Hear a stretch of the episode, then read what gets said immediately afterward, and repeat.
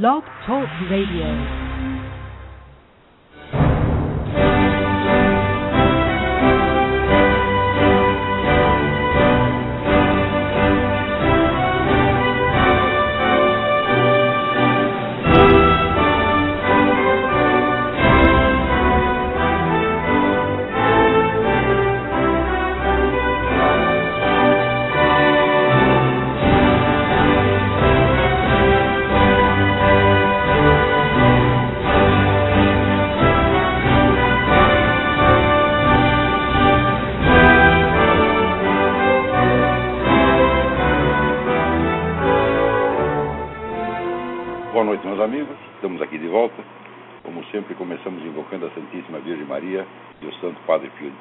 Para que roguem a Deus que nenhuma injustiça se cometa nesse programa. Queria, antes de tudo, aqui assinalar com grande pesar o falecimento de Dom Luiz Gonzaga Bergonzini, uma das figuras mais nobres que a Igreja Católica ainda tinha no Brasil. Eu peço a todos os meus amigos sejam cristãos, católicos ou protestantes, que orem para que Deus receba na sua glória esse seu grande e valente servidor. Uma outra coisa que eu queria assinalar para vocês é que procurasse no YouTube um documentário chamado Obama and Israel. É uma das coisas mais impressionantes que eu vi na minha vida. Porque os Estados Unidos construíram uma excelente relação com Israel ao longo de mais de, de meio, meio século de colaboração e, e alianças, e Israel é tido como o mais firme aliado dos Estados Unidos e vice-versa.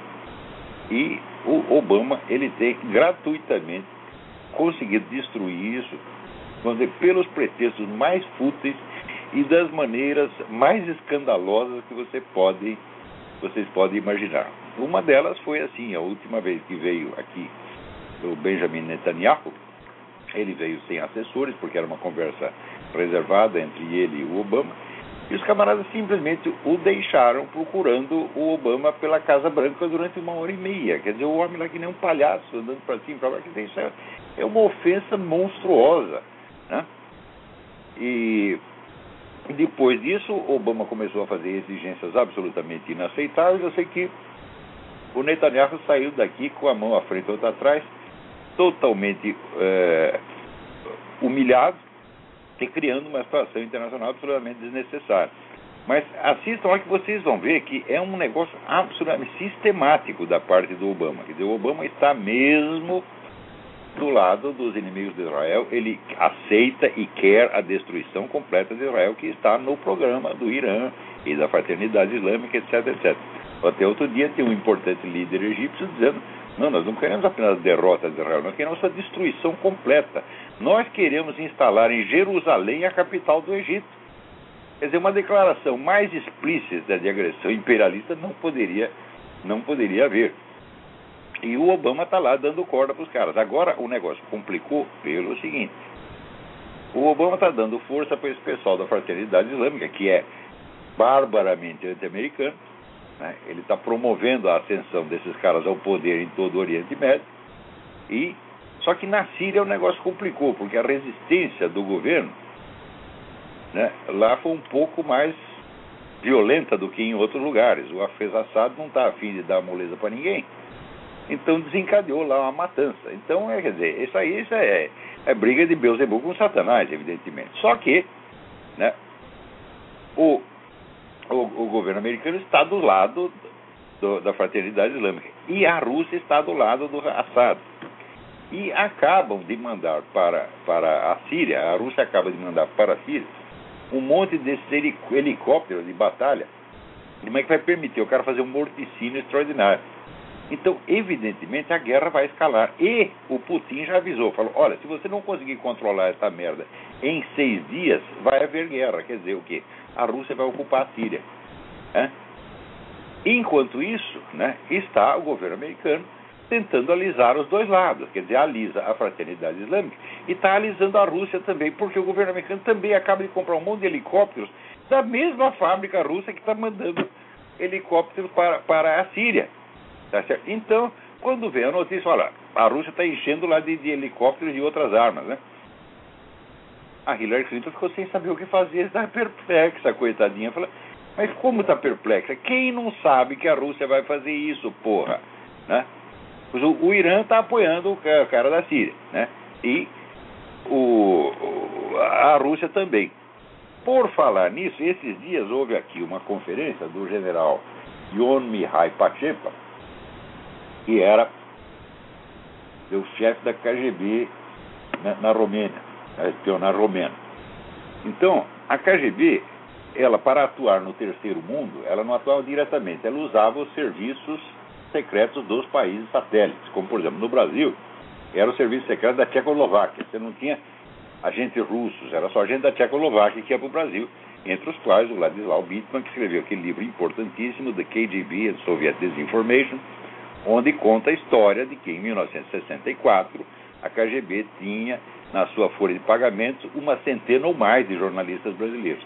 Até hoje os caras estão completamente anônimos, porque ninguém, né, a Comissão da Verdade e outros né, investigadores não querem saber isso aí. Então, do mesmo modo, no Oriente Médio, o país que era delegado para atuar lá era a Romênia. Então, e na época, o serviço secreto romeno era comandado por esse general Ion Mihai Pachepa. E o Pachepa, ele conta, por exemplo, que a figura do Yasser Arafat foi inteiramente uma criação dele. Falou, nós criamos o Arafat, nós o educamos, nós o preparamos, nós o doutrinamos, e ele era agente nosso o tempo todo. Né? Então, para você ver que esse negócio da Revolução Islâmica também não é um produto autóctone, porque existe uma ruptura clara na história islâmica. Tem gente que, os historiadores muito metidos, pessoas que querem ver as coisas só do ponto de vista é, religioso, então eles veem essa coisa toda da, da invasão islâmica, do terrorismo islâmico, e começa a tentar explicar isso por coisas que aconteceram no século 8 ou 9, quer dizer, remonta às origens do Islã, não, o Islã tem uma tradição belicosa, etc, etc. Eu digo, escuta, sempre que alguém explica uma coisa de hoje por um negócio que aconteceu 15 séculos atrás, você está sempre bêbado, sempre. É? Quer dizer, é, é analogia. Se os caras eram violentos no século 7 ou 8, e hoje também são, não quer dizer que haja uma linha de continuidade entre uma coisa e outra. Por quê? Por, durante dois ou três séculos, o Islã ficou quietinho, ficou de joelhos perante o Ocidente. Né? De repente, a partir dos anos 20 e 30, começa dessa pregação revolucionária que desencadeia a situação atual. Então, não há linha de continuidade entre uma coisa e outra. Né? E mesmo os melhores analistas, né? como por exemplo Joel Richardson, né? o cara que escreveu aqui, ele escreveu o o The Islamic Antichrist, e agora escreveu The Middle East Beast, daqui a pouco vou falar a respeito, sempre vem com essa história. Quer dizer, são pessoas que não têm uma criteriologia. Para você escrever história, não basta saber os fatos, meu filho. Você precisa ter uma armadura de conceitos e de ferramentas explicativas que lhe permitam né, dar o sentido racional do que você está explicando. Né? não é só eh, você contar fatos e começar a fazer analogias. Ah, aconteceu uma coisa parecida no século XII, no século XI. Né? No Brasil também tem, tem, tem muito disso. Tem gente que explica a situação atual. Você veja, os nossos amigos liberais, eles falam, não, tudo que está acontecendo agora é por causa da contra-reforma, por causa do Concílio de Trento. Eu digo, pô, vocês estão bêbados, vocês não têm a menor ideia do que é ciência histórica. É? Quer dizer, e pior, os liberais são discípulos do Ludwig von Mises, que era um sujeito que tinha uma visão muito clara dos processos reais da ação humana. Mas eles leem o Mises e eh, não entendem, né? Então começa a procurar causas históricas profundíssimas de longo prazo, sem explicar, meu filho, qual é o processo real pelo qual a sua suposta causa chegou no efeito. Porque não é se é causa e efeito, não tem a causa, tem o meio, hum? De causa intermediária, elos, né, que chegam até o efeito. Então, se você tem uma causa aqui, depois pula três séculos, dá o efeito, está faltando uma coisa no meio, porra. Hum? As, as, ideias, por exemplo, elas não agem por si mesmas. As ideias, elas agem quando elas entram na cabeça de um ser humano e o ser humano decide agir em nome delas. E note bem, o simples fato do sujeito estar convencido de uma ideia não faz que ele comece a agir em nome dela. Ainda precisa outros fatores. Então, a história tem que ser a reconstituição do processo real, com todos os seus detalhes concretos. Não é fazer analogia entre coisas que estão separadas por vários séculos. É, então, o Yon Mihai Pachepa, ele foi testemunha pessoal de que a emergência desse Estado revolucionário no Islã não foi uma coisa autóctone e não deriva das supostas tradições belicosas do Islã de dez séculos atrás. Foi coisa da União Soviética. Foi ação concreta de agentes soviéticos colocados lá para montar a situação, porra. Hum? É claro que o agente ele tem que aproveitar os elementos que já estão presentes na cultura local. Mas não são esses elementos que provocam a situação. Né? Eles são apenas instrumentos, são ocasiões de que o cara se serve. Né? Então, por exemplo, todo mundo sabe que no Brasil existe um anti-americanismo latente, né? mas nunca deu uma guerra. Então, para que esse estado de anti-americanismo latente se transforme numa guerra, preciso uma ação humana, quer dizer, um agente concreto que vai lá e monte uma estratégia, uma tática para transformar uma mera hostilidade teórica ou psicológica numa ação efetiva. Então, aí o Pacheco, essa semana, você procura no AIM, Accuracy in Media, o site né, maravilhoso do meu amigo Cliff Kincaid, um dos caras mais bem informados desse país. E ele levou lá o general Pachepa, que foi como desertor, ele era o chefe da KGB, ele desertou, né, veio para o Ocidente e contou a merda toda. Né?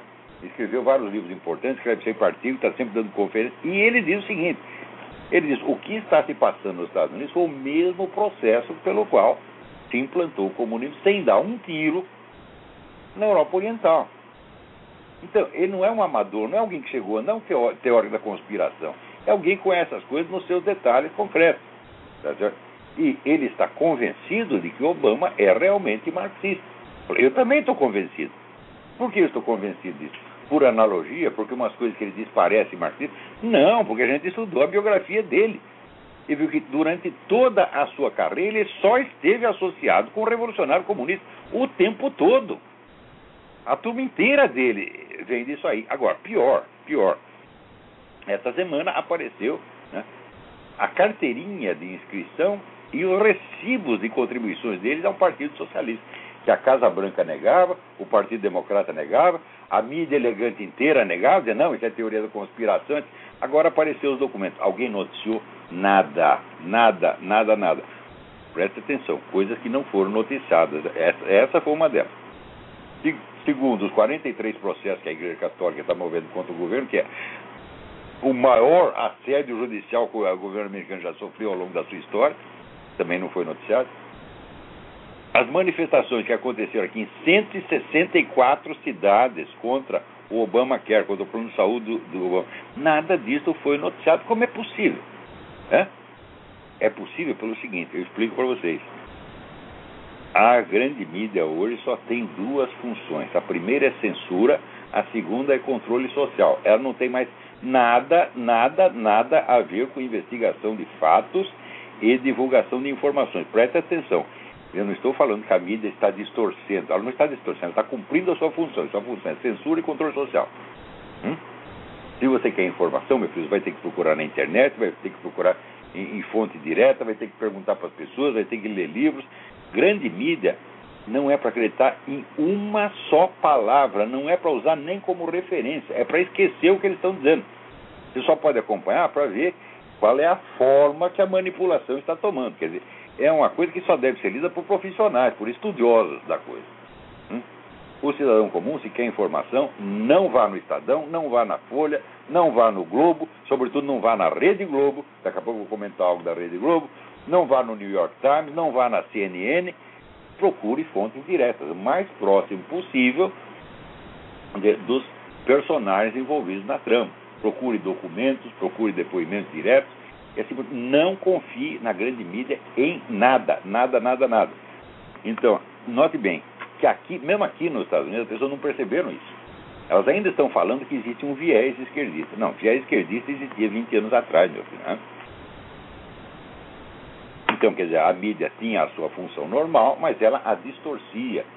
Né? Ela a deformava pela introdução de um viés ideológico que selecionava as notícias e dava, a, como é que diz, torcia os fatos para dar o sentido que eles queriam. Hoje não é mais isto. Né? Hoje só tem a censura e a engenharia social. Né? Entre outras, procurem, e não é só nos Estados Unidos ou no Brasil. Procura esse, esse livro aqui, é indispensável. Elizabeth Levy, Le Maître Censeur, Os Mestres Censores. Você vê como é que o negócio está na França, está até mais bravo do que aqui.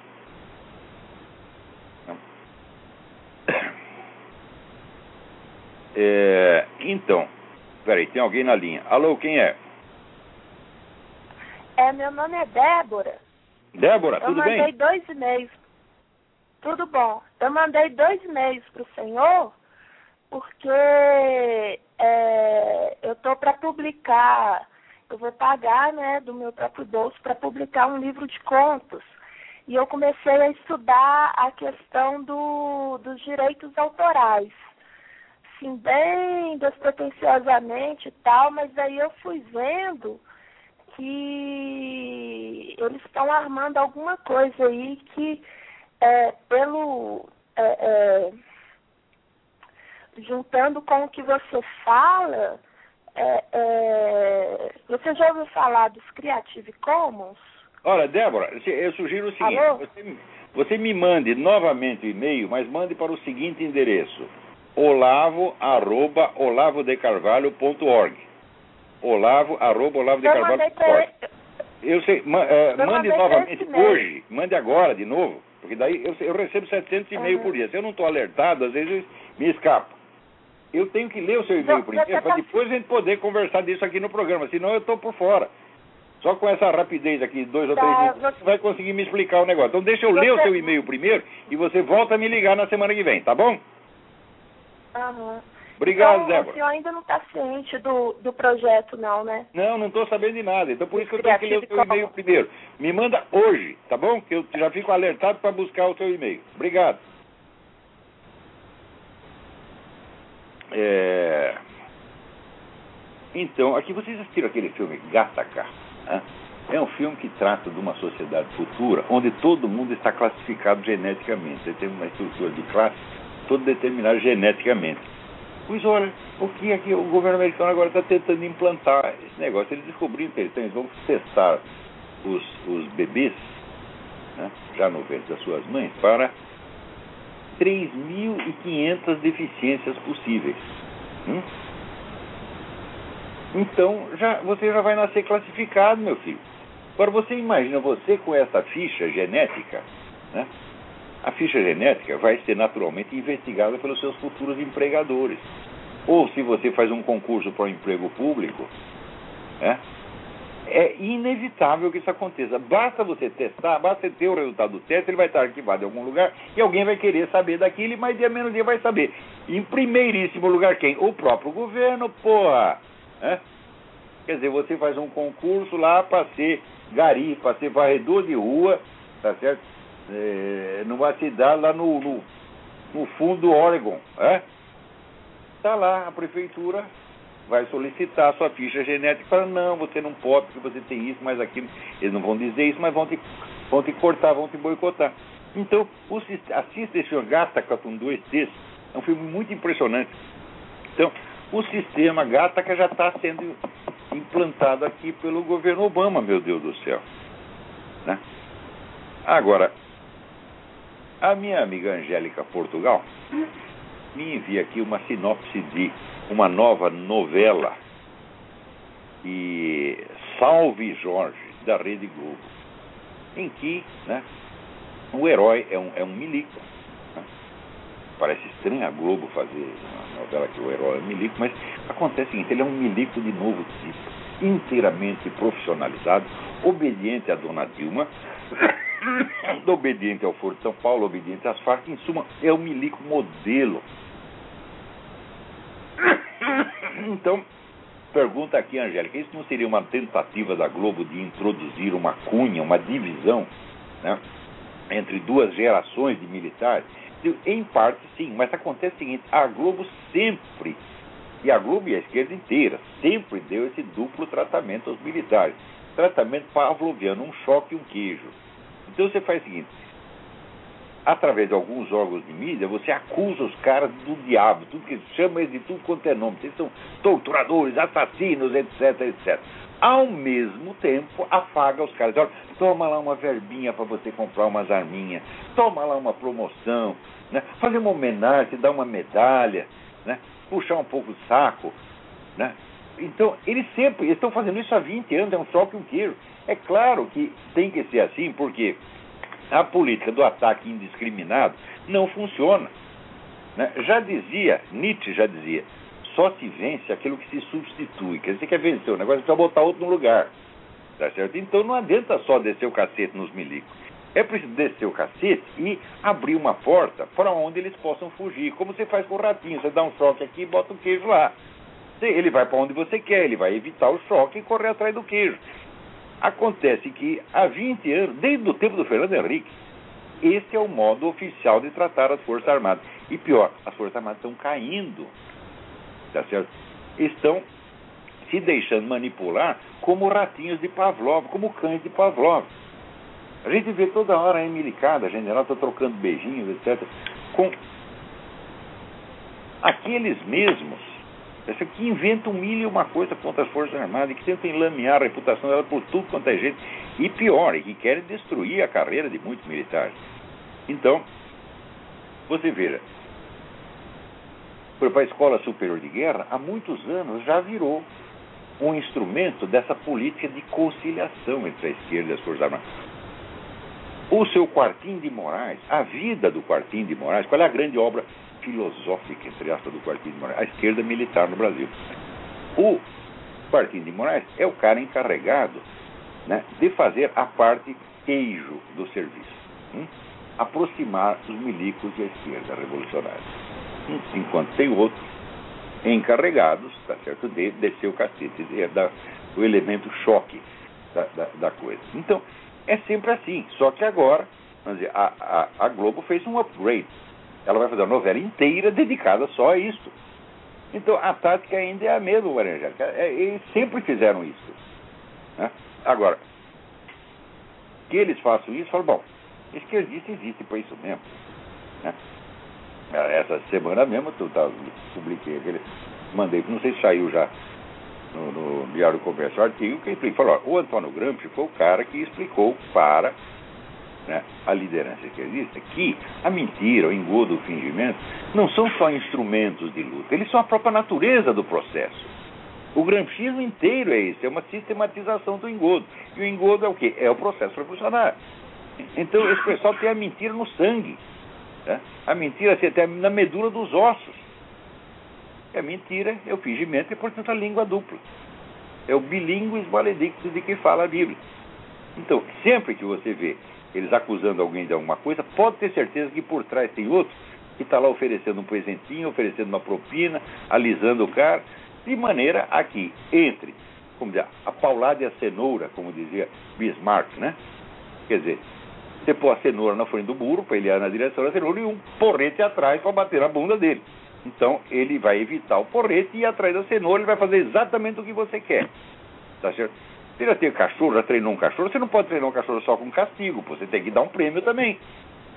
E é assim que se disciplina um cara, assim que se, re, que se reduz uma pessoa, um grupo humano, à obediência mais canina. Né? E muitos militares, cansados de levar porrada, quando vem um afago, eles devem se sentir aliviados. Né? Porque milico não é de briga, sabe? Né? O que milico menos gosta é encrenca. Né? Então eles querem aposentadoria. Milico hoje é funcionário público. A mentalidade não é mais de guerreiro, dizer que algum dia foi. É de funcionário público. Então, assim, você pergunta para um garotinho de 5 anos no Brasil, meu filho, o que você quer ser quando crescer? Ele responde, aposentado. Então é o sonho dourado de todo brasileiro. Muitos milicos, não digo todos, que tem, ainda tem gente de valor lá dentro. Né? Já caíram nessa. O sonho deles é aposentadoria e enquanto estiver na carreira, não quer encrenca, não quer problema. Então, é isso, as pessoas vão aceitando tudo, tudo, tudo, tudo, tudo o que vem das altas esferas. É uma coisa, uma subserviência como nunca se viu no mundo, porque no Brasil não tem protesto, ninguém reclama, tem protesto é meia dúzia. Né? Veja, quando começou o Mídia Sem Massa, eu comecei o Mídia Sem Massa sozinho, era eu, minha mulher e minha filha Inês. Hoje a Inês está morando em outro lugar, casou, casou Dudu, é a Leila que luz. Mas começou a Inês. Então, Não tinha ninguém, não tinha nada. A única voz contra esse negócio era a nossa. Nós éramos um zero à esquerda. Hoje o negócio cresceu, já tem mais gente. Porém, é muito lento. Quando nós começamos a em 1902, quer dizer, vai fazer 10 anos, porra. Né? Quer dizer, em 10 anos cresceu quanto? Cresceu um pouquinho, né? Então, não é assim, em parte alguma é assim. Você vê na Polônia, com o regime comunista, aquela que era regime que fuzilava as pessoas na rua, fuzilava, atirava nas massas. Teve um gigantesco movimento de resistência, que foi solidariedade. Na Hungria, né, o povo desarmado saindo na rua para enfrentar sangue. No Brasil, não, meu filho. Isso é um país de boiola, porra. E onde as pessoas de coragem, e a Maria Angélica conhece gente de coragem, porque ela é madrinha da corporação da PM Carioca, e tinha muito amigo que pertencia ali ao BOP, que era a única parte confiável da política carioca. E a, aquilo era um bando de heróis. O, o que aparece no, no filme, é, como é Esquadrão? Tropa de Elite, né? Aqui, Elite Squad. É. É, aquilo é pura verdade, a vida dos caras é aquilo, que aparece no primeiro filme, no segundo já come, entrou, né? O cara fez aquele filme e o filme era verdadeiro, refletia a vida real. Ah, não pode. Imediatamente a intelectualidade protestou, ele teve que fazer um filme já maquiando, né? Então, o pessoal aceita tudo, né? Agora, esse dia teve o negócio da Marcha das Vadias e eu, inspirado nisso, fiz aqui um soneto. Alguns de vocês talvez já tenham lido, mas eu vou ler aqui para vocês, porque é o espírito da coisa. Encarnou em mim, baixou né, o espírito da sacanagem, da estupidez baixou aqui e eu escrevi este soneto que se chama A Marcha do Vadio ou Soneto do Novo Calígula, com o subtítulo O Imperador Devasso ressuscita no Brasil e faz o maior sucesso. Então eu aqui no soneto, né, tomando a palavra em nome do Calígula, declaro o seguinte: Velado e altivo sairei pelas praças com o meu peru à mostra, ereto e duro, e mandarei marcar com ferro em brasa quem nele veja algo de feio e impuro. Do alto dos templos tocarei punheta, e por força de lei será proibido conjeturar que há nisso troça ou treta ou coisa de maluco pervertido. Mostrar o pau em público é um direito, o cume da moral e da beleza ao qual ninguém pode negar respeito. Sou o novo paradigma. O estarado é quem sente conforme a natureza, em vez de ceder tudo à moda e ao Estado. Então, tá lá, esse aqui está no, no, no Mida sem máscara. Né? Agora eu estou fazendo um outro, um outro soneto, né? que é o Zé Dirceu indignado, né? reclamando, mas que caralho de justiça é essa? E vocês vão ver. Né? Então é a indignação moral do Zé Dirceu, porra. Não é isso? E você vê, todos eles têm aquela cara de indignação é uma coisa que só comunista consegue fazer. É isso? Quando você diz que eles estão fazendo o que eles estão fazendo, eles fazem, cara, assim, que está passado. Calúnias! É calúnia direitista, teoria da conspiração. Puta que pariu! Agora, enquanto isso, você veja, o Federal Reserve fez um estudo e diz aqui que a totalidade de bens disponíveis, os recursos financeiros da família americana, né, caíram em 40% de 2007 a 2010. Ou seja, principalmente esses três anos de Obama que nós tivemos. 40%, você sabe o que é isso? Quer dizer, o que você tinha vale hoje metade. O poder de compra é hoje metade. E é mesmo, porque a gente viu tudo aqui, o preço, né, a começar a gasolina. Quando nós chegamos aqui, a gasolina era um dólar o galão, agora está em quatro, em alguns lugares cinco. E a gente não sabe onde isso vai parar. Então, quer dizer, você acha que a pessoa consegue, assim, tudo você tem que pagar quatro, cinco vezes o que vale? Não, não dá. Né? O preço dos imóveis aqui já era, já era um escândalo quando nós chegamos, ó, subiu muito. Então, agora, por causa dessas coisas, é que a popularidade do Obama está caindo, não só aqui, mas no mundo inteiro. Hoje saiu uma matéria no Spiegel, né, dizendo que os alemães que adoravam o Barack Obama agora já estão completamente desiludidos com ele. Mas aqui é a mesma coisa. Aqui, na, na Europa, o apoio do, Obama, que era mais de 60%, baixou para 27%. Quer dizer que se a eleição fosse na Europa, ele não se elegia nem vereador. Tá certo?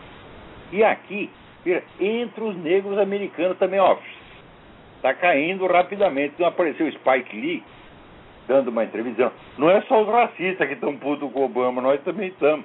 Ah, primeiro racista o caralho. Né? Todo mundo que não é preto é racista, fala, ah, e vocês não são nem um pouco racistas, né?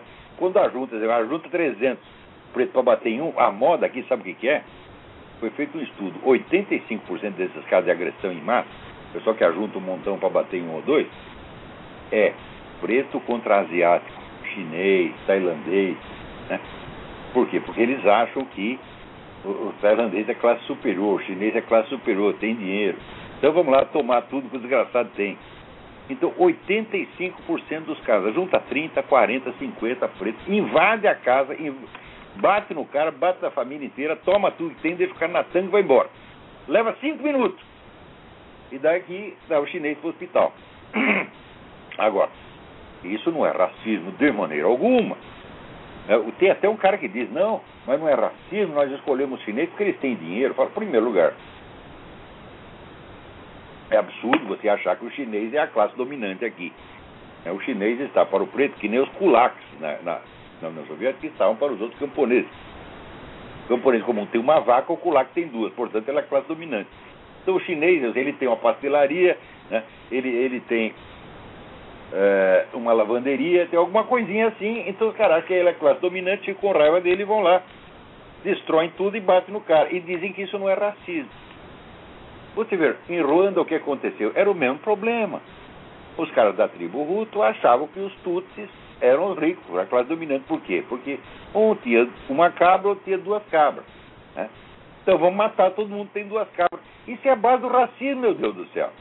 Por que, que você acha que o alemão tinha raiva do judeu? Hã? Porque o judeu estava numa situação relativamente melhor. Não era que. Não, tinha cinco milionários judeus.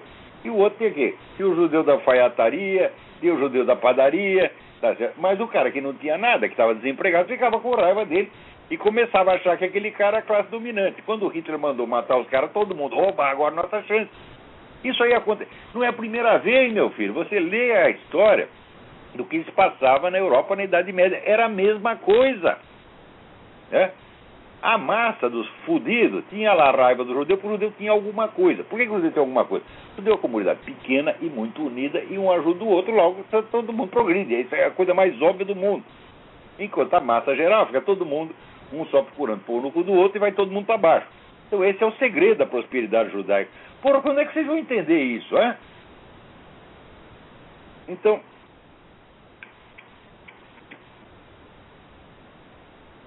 Claro que existem conflitos dentro da comunidade judaica. Tem, por exemplo, judeu esquerdista, que tem um monte, tem judeu direitista, judeu conservador, tem tudo isso. Mas, mas na hora do vamos ver, eles se ajudam uns aos outros. Né? Então, por exemplo, os judeus imigrantes chegam num país, eles logo se juntam. E um oferece emprego para o outro, protege. Então é por isso que vão para frente, é só por causa disso, porra. Não tem outro segredo. Né? É, o, o, o judeu não tem um acordo secreto nem com Deus nem com Satanás. É que dizem que são o povo eleito, mas isso aí não basta, porque ser povo eleito não significa que você vai ter todas as vantagens. Né? Você vai se fuder um pouquinho também. Vai ler a Bíblia, você vai ver que é assim. Né? Deus sempre foi durão com os judeus. Né? Então, ele não tem acordo secreto nem com Deus nem com Satanás. Ele simplesmente tem um acordo público com eles mesmos. Então, por isso, eles vão para frente. Do mesmo modo, o chinês chinês e japonês também, era a mesma coisa no Brasil. Eu lembro que 40 anos atrás eu participei do, do recenseamento escolar numa das regiões mais atrasadas do Brasil. E a gente percorria o mato, né, procurando famílias e para saber quantos filhos tinha, se tinha certidão de nascimento, se não tinha, se tinha, estava na escola e tal. E lá no meio do matagal a gente só via assim, os caras morando naquelas palhoças, tudo fodido, né? É, e de repente eu vi um castelo de madeira. Né? Chego lá, era uma família japonesa.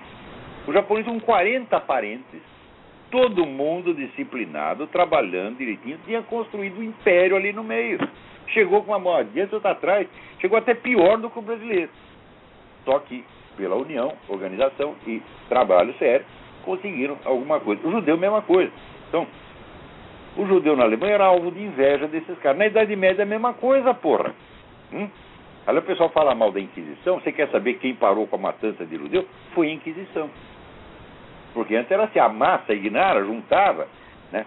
instigada por algum agitador filha da puta, ah, vamos lá matar o judeu, tomar tudo que ele tem, pronto, daqui a pouco tomava, invadia a casa do judeu, tomava tudo, dava num cacete, matava o cara, tá certo? E no dia seguinte ninguém sabia quem foi, né? Então, a Inquisição é que mandou, fez parar com isso. Então vocês estudam a história. Né? Saiu, em 1993, o Papa João Paulo II nomeou uma enorme comissão de historiadores cristãos e não cristãos. Ali tinha cristão, tinha judeu, tinha ateu, tinha muçulmano, tinha tudo. Mas eram os melhores historiadores do. Eles vamos tirar limpo essa porra da Inquisição. E você quer saber? O livro é um relatório de 800 páginas. A Inquisição sai bonito dali. Né? Então, só para você ter uma ideia, né? A Inquisição em 20 países né? condenou lá umas 27 bruxas, enquanto só na Suíça, que é um país desse tamanho, a reforma protestante mandou assar 500. Né? Então, o negócio é, a história não é bem como vocês, como, olha, tem gente cuja cultura histórica vem todo do cinema. Você assiste o filme, assiste lá o nome da Rosa, né? e acha que sabe alguma coisa, mas é assim. Quer dizer, essa história de que ah, é, é, é, obra de ficção, é obra de imaginação, é obra de imaginação que impregna na cabeça das pessoas e cria a imagem que elas têm da história, porra. Ou seja, as obras de arte podem ser criminosas sim. E eu acho que quando existe uma falsificação grave da história, e essa falsificação vem em prejuízo de uma pessoa, de um grupo, as pessoas devem processar o autor da coisa. Hum? Então, deve ter a liberdade de criar e fazer, mas tem que responder pelas consequências das suas ações. Porra, que merda é essa? Hein? Então,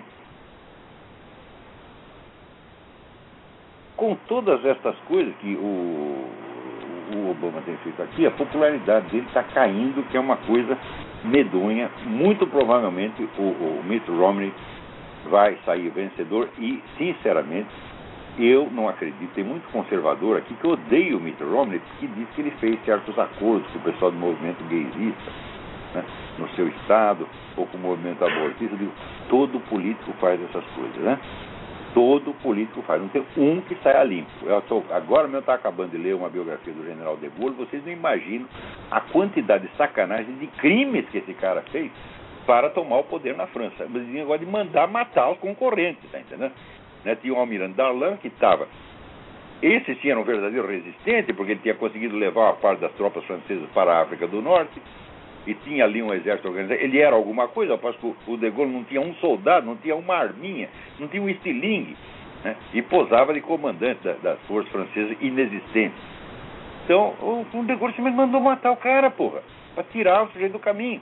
Então, esse é outro bom filho da puta que entrou para a história como se fosse um grande herói. Então, agora, você não vai ver isso no cinema, porra. Você precisa estudar, caralho. Né? Então, todo mundo que aprende história no cinema tem ideia completamente errada. Ele só vive por estereótipos, por chavões. Né? Então, ah, por exemplo, outra coisa que não é noticiada aqui, essa matança de cristão que não para no mundo. Você vê, tem duas maneiras de você perseguir o cristão. Tem a maneira oriental e a maneira ocidental. A maneira oriental é a mais simples, prática e rápida. Mata os caras. É? E no Ocidente, não. Você boicota, você tira os meios dos caras. Você vê, na Dinamarca, agora tem um uma lei que obriga a igreja luterana, o decreto eu peguei luterana, quer dizer, as outras, por enquanto, escaparam. Mas a igreja luterana, que é a é maior da, da Dinamarca, obriga a igreja luterana a oficiar casamento gay. Querendo ou não querendo. Se vocês recusam fazer é, o pastor não pode fazer o casamento gay, porque a Bíblia só vai para cana. Isso na Dinamarca, que é a democracia. Então tem o modo ditatorial e o modo democrático de pôr no cu dos cristãos. Né? Então, o... também aqui, você veja, esta mesma semana aconteceu um outro negócio aqui de Quer dizer, essa coisa de perseguição cristã já virou uh, uma banalidade, e nem tanto. Você só fica sabendo disso por internet. Uma vez a cada três anos, a Folha de São Paulo dá uma notinha, dizendo, ah, mataram um cristão, não sei onde. Né? Por exemplo, o que aconteceu na China, né, matança de gente na China, a Folha de São Paulo só publicou, acabou publicando a Folha, durante anos enchia o saco do Otávio Frias, o um e-mail para ele todo dia, ah, aqui, seu merda, é o seu jornal aí, tá, tá acontecendo, o seu jornal não fala. Ele, um dia ele, vamos falar alguma coisa, e falou. Então, agora, o Time Magazine está fazendo campanha em favor da eutanásia sua avó, sua tia, sua mãe, né? Tá lá no hospital, tira o tubo, porra. Né? Manda a mulher pro Beleléu. Olha que coisa bonita, coisa humanitária, né? O número de pessoas que estiveram em estado comatoso e voltaram, né? Estiveram até em estado quase vegetativo e voltar é muito grande, porra. Você não pode assegurar que o cara não vai voltar nunca. Quer dizer, você decidiu matar o cara, pô. Né? Então, dessensibilizar as pessoas para o homicídio, para a violência, para a crueldade, faz parte do programa dessa nova ordem mundial. Né? Então, a dessensibilização é seletiva. Por exemplo, se é no Islã, não, não dessensibiliza para todo mundo, é só para os infiéis. O infiel é uma espécie de porco, você pode matar, os outros não. Né? Aqui, bom, é seletivo aqui também, você pode matar feto, pode matar velhinha, né? Não tem problema. Agora, o beautiful people é intocável. Né? Se você disser uma palavra quando o filho da puta desse, né, eles choram, dizem, ah, estou me perseguindo. Puta merda. Né?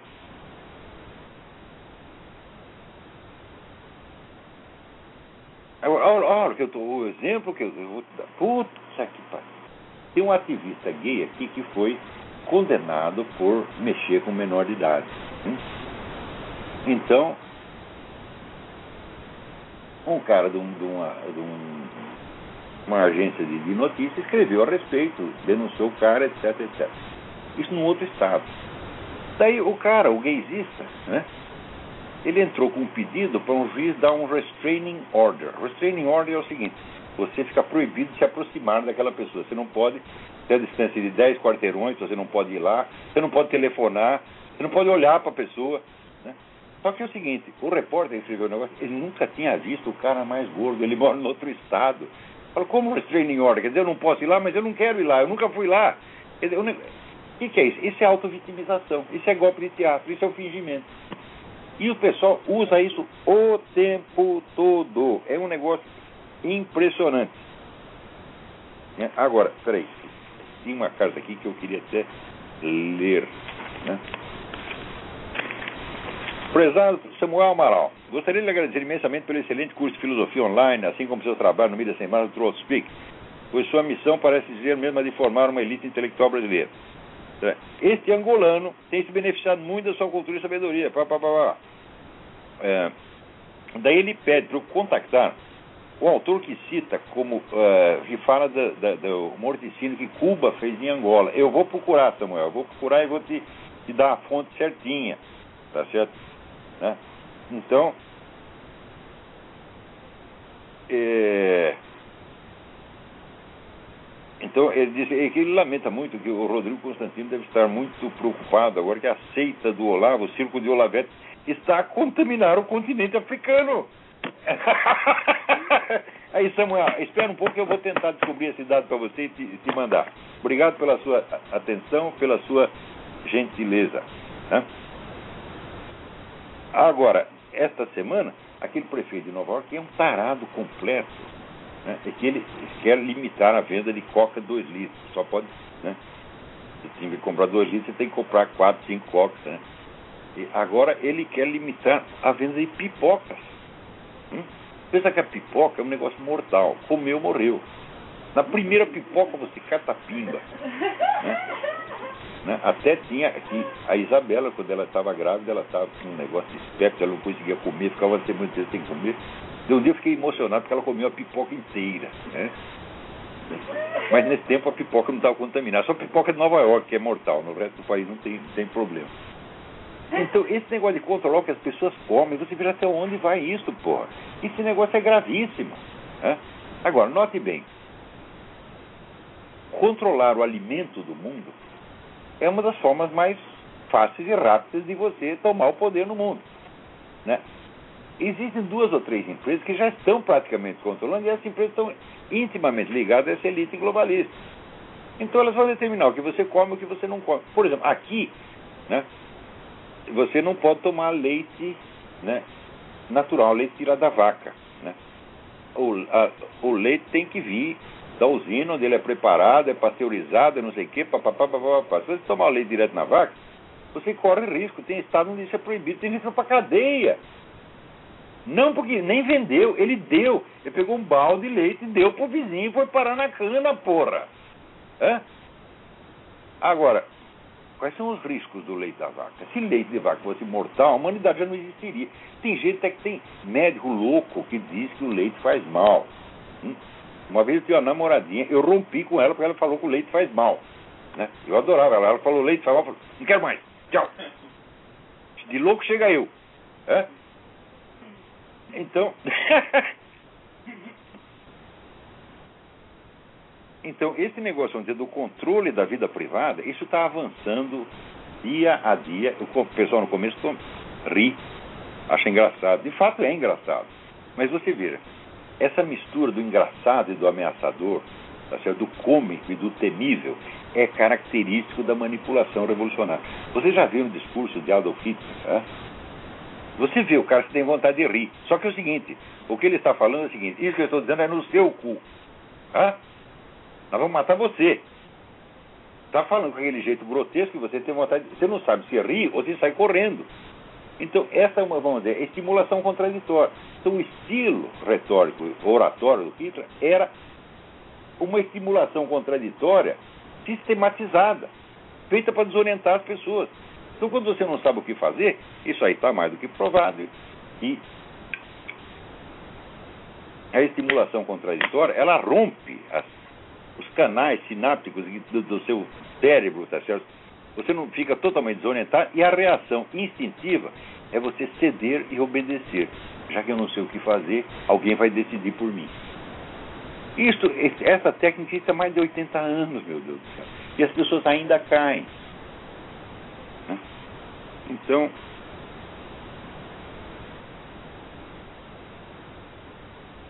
também essa semana houve que aqueles meninos, Davi e Jonatas, né, que sofreram tanta perseguição por ter sido educado em casa, a família né, teve anos de tormento, encheção do saco, perseguição pelo governo, que o nosso governo zela pela educação das pessoas.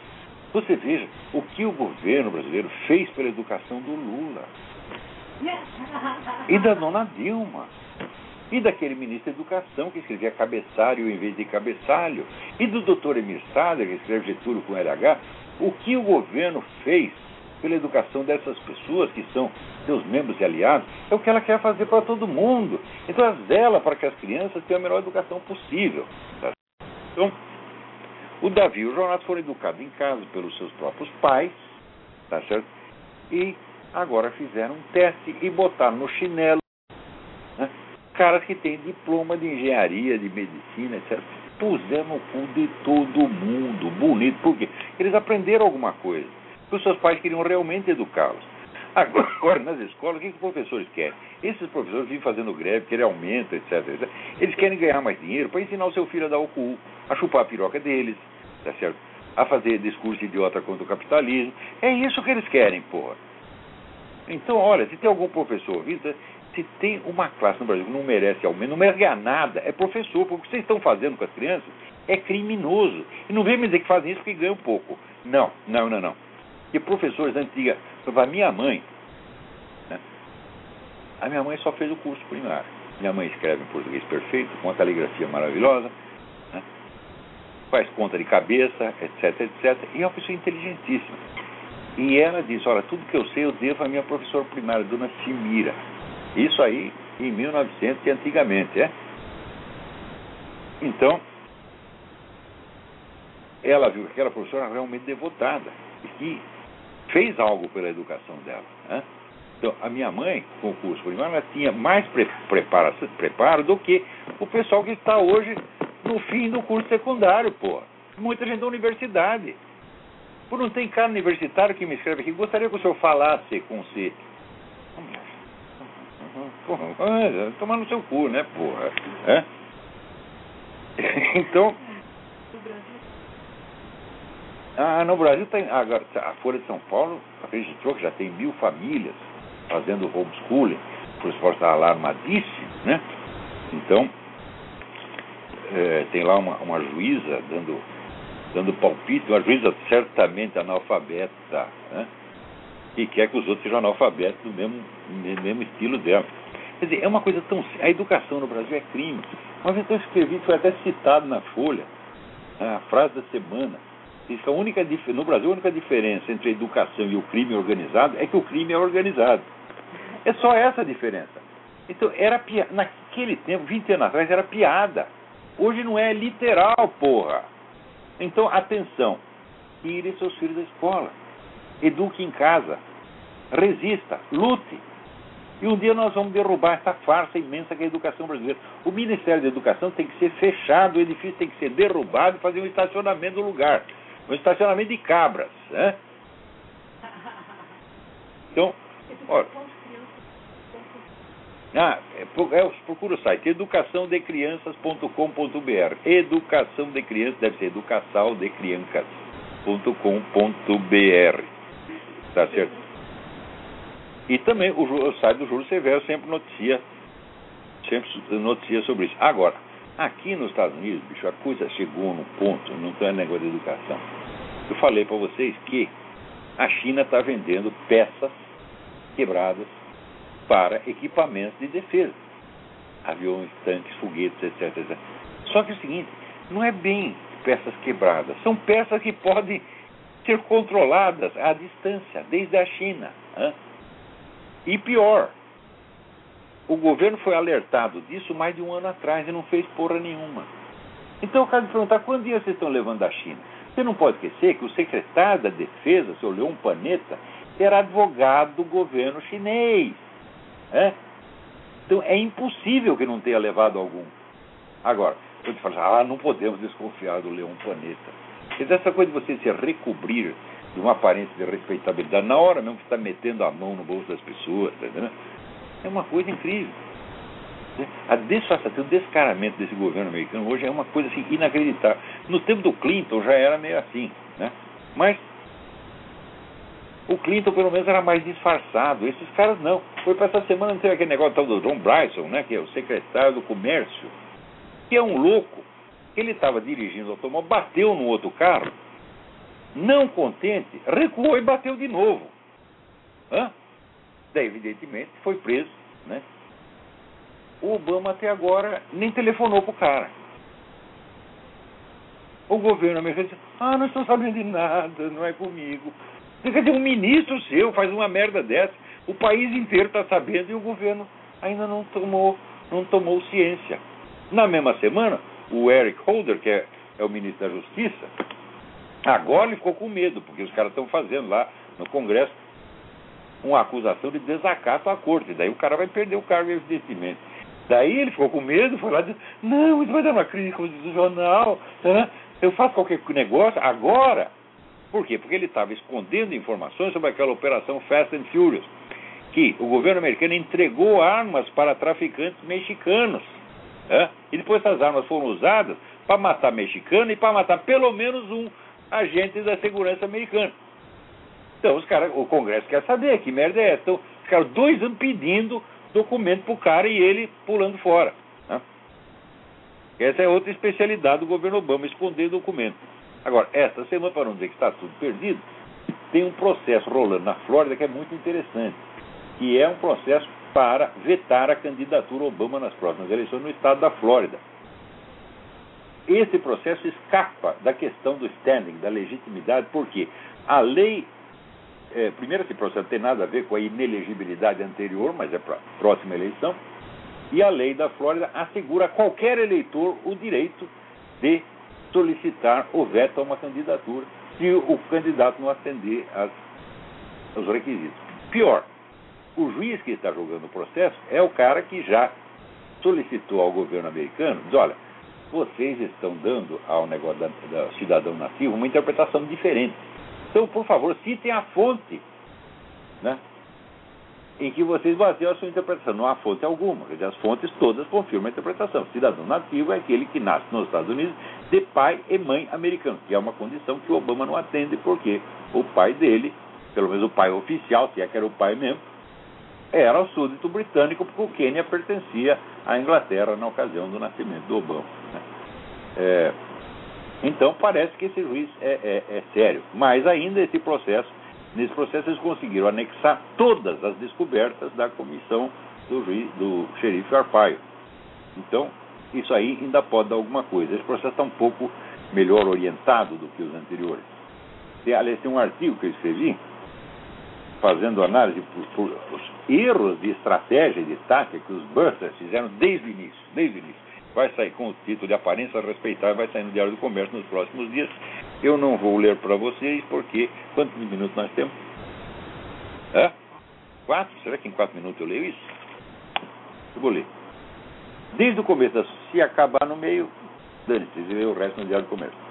Desde o começo da sua epopeia, os Busters não seguiram a estratégia mais simples e racional que teria lhes permitido, já em 2008, jogar Barack Hussein Obama na lata de lixo da história de uma vez para sempre. A tese que defendiam era substancialmente verdadeira. O homem havia se apresentado às eleições com falsa identidade. O lugar dele, portanto, não era na Casa Branca, nem mesmo no Senado ou na lista de candidatos, era na cadeia. Tendo nas mãos a prova do crime, poderiam tê-la desfechado logo no coração do inimigo, como uma bala de prata, e ir para casa seguros de que haviam não só dado cabo do vampiro, mas aleijado gravemente a ala esquerda do Partido Democrata. Bastava um processo criminal contra o qual Obama, então mero candidato, não tinha a proteção da imunidade presidencial, nem podia mobilizar o aparato repressivo e a máquina publicitária do Estado, como veio a fazer mais tarde. Em vez disso, preferiram dar ao caso as dimensões de uma crise constitucional, complicando tremendamente a guerra e envolvendo-se em intermináveis discussões sobre a elegibilidade e a nacionalidade do candidato, que debilitaram sua causa ao ponto de dar-lhe a aparência de uma teoria da conspiração, expô-la a toda sorte de gozações maliciosas e condená-la a uma sucessão de derrotas judiciais. Desde logo, a lei determina que acusações de inelegibilidade, uma vez vitorioso o candidato, só podem ser apresentadas por quem comprove ter sido pessoalmente prejudicado no curso das eleições. Como ninguém tem como provar isso, e só quem tem, que é o John McCain, não quer briga, todos os processos tentados pelos Burns até agora foram rejeitados em limine. Isso é, não foram examinados. Né? Em segundo lugar, a prova de inelegibilidade dependia da interpretação que se desse ao preceito constitucional de que só cidadãos americanos nativos podem ser candidatos à presidência. Os Busters argumentam que, para os signatários da Constituição, nativo significava, significava nascido em território americano de pais, no plural, americanos.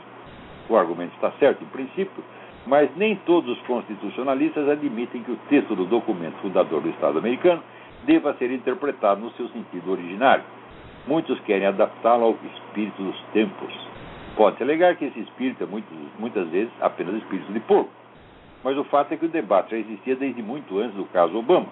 O argumento constitucional, portanto, dependia de uma premissa que nada tinha de unânime ou autoprobante. Em terceiro lugar, a própria inexistência de provas válidas da nacionalidade de Obama, em vez de ajudar os Busters, acabou por favorecer os suspeitos. Escorado no direito à privacidade, o espertinho manteve quase todos os seus documentos trancados a sete chaves sabendo que uma investigação para tirar a coisa limpa só poderia realizar por ordem judicial e que não haveria ordem judicial sem processo. Então virou um círculo vicioso. Por que o movimento Burter escolheu o caminho mais complicado e até hoje continua a trilhá-lo entre dores e humilhações? Em 2008 já havia sérios indícios de que era falsa a certidão resumida que o bloco obamista havia divulgado para exorcizar às pressas a vaga suspeita de um nascimento queniano espalhada pela internet. A prova efetiva da falsidade, porém, dependia de exames periciais e só um juiz poderia ordenar no curso de um processo, o qual processo não existia. Logo em seguida, porém, veio uma prova material muito mais evidente, muito mais contundente, que não dependia de peritagem nenhuma, por ser visível com os olhos da cara. Não estava na certidão de nascimento, mas no certificado de alistamento militar, Selective Service, de Barack Hussein Obama. Num lance digno do exterminador do futuro, o homem tinha assinado em 1980 um formulário que só viria a ser impresso em 2008. E o carimbo com a data tinha sido patentemente adulterado, recortando os algarismos 0 e 8 para montar um simulacro de 1980 sem o 1 e o 9. Não poderia ser mais evidente a tentativa de construir uma falsa biografia oficial ex post facto por meio pueris. Sem nem mesmo levantar a questão da inelegibilidade, um processo crime por falsidade documental, ainda que não chegasse a conclusão nenhuma antes das eleições, teria bastado para mostrar ao eleitorado a verdadeira face de Barack Hussein Obama, desmoralizando sua candidatura pelo caminho mais simples e rápido. Se os Busters não perceberam isso ou não quiseram admiti-lo, foi, entre outros motivos, pelo seguinte. Quem cantou a bola do alistamento militar foi a colunista Debbie Schlusser, que em alguns meios conservadores tinha a fama de excêntrica amalucada. E o crime que ela denunciava era tão grosseiro, tão estúpido, que poderia soar inverossímil. Quem iria acreditar que um senador americano candidato à presidência conseguiria enganar seu próprio partido e a nação inteira com um truque bocó? Com toda evidência, o critério da credibilidade aparente e do prestígio da fonte falou mais alto que o da materialidade dos fatos. A acusação de inelegibilidade pareceu a alternativa mais respeitável. Os Burters, em suma, acharam que, seguindo a dica de Debbie Schlussel, ficariam parecendo um bando de malucos. Ao optar pela aparência respeitável, não notaram que estavam excedendo terreno ao inimigo. Uma vez eleito e empossado, Obama já não era um simples indivíduo, ele era a presidência. Investido assim da mais respeitável das aparências, afivelou com a maior facilidade a máscara de malucos no rosto daqueles que tudo haviam sacrificado para evitá-lo. Moral da história: antes uma verdade inverossímil do que uma verossimilhança enganosa. Então, até a semana que vem. Muito obrigado.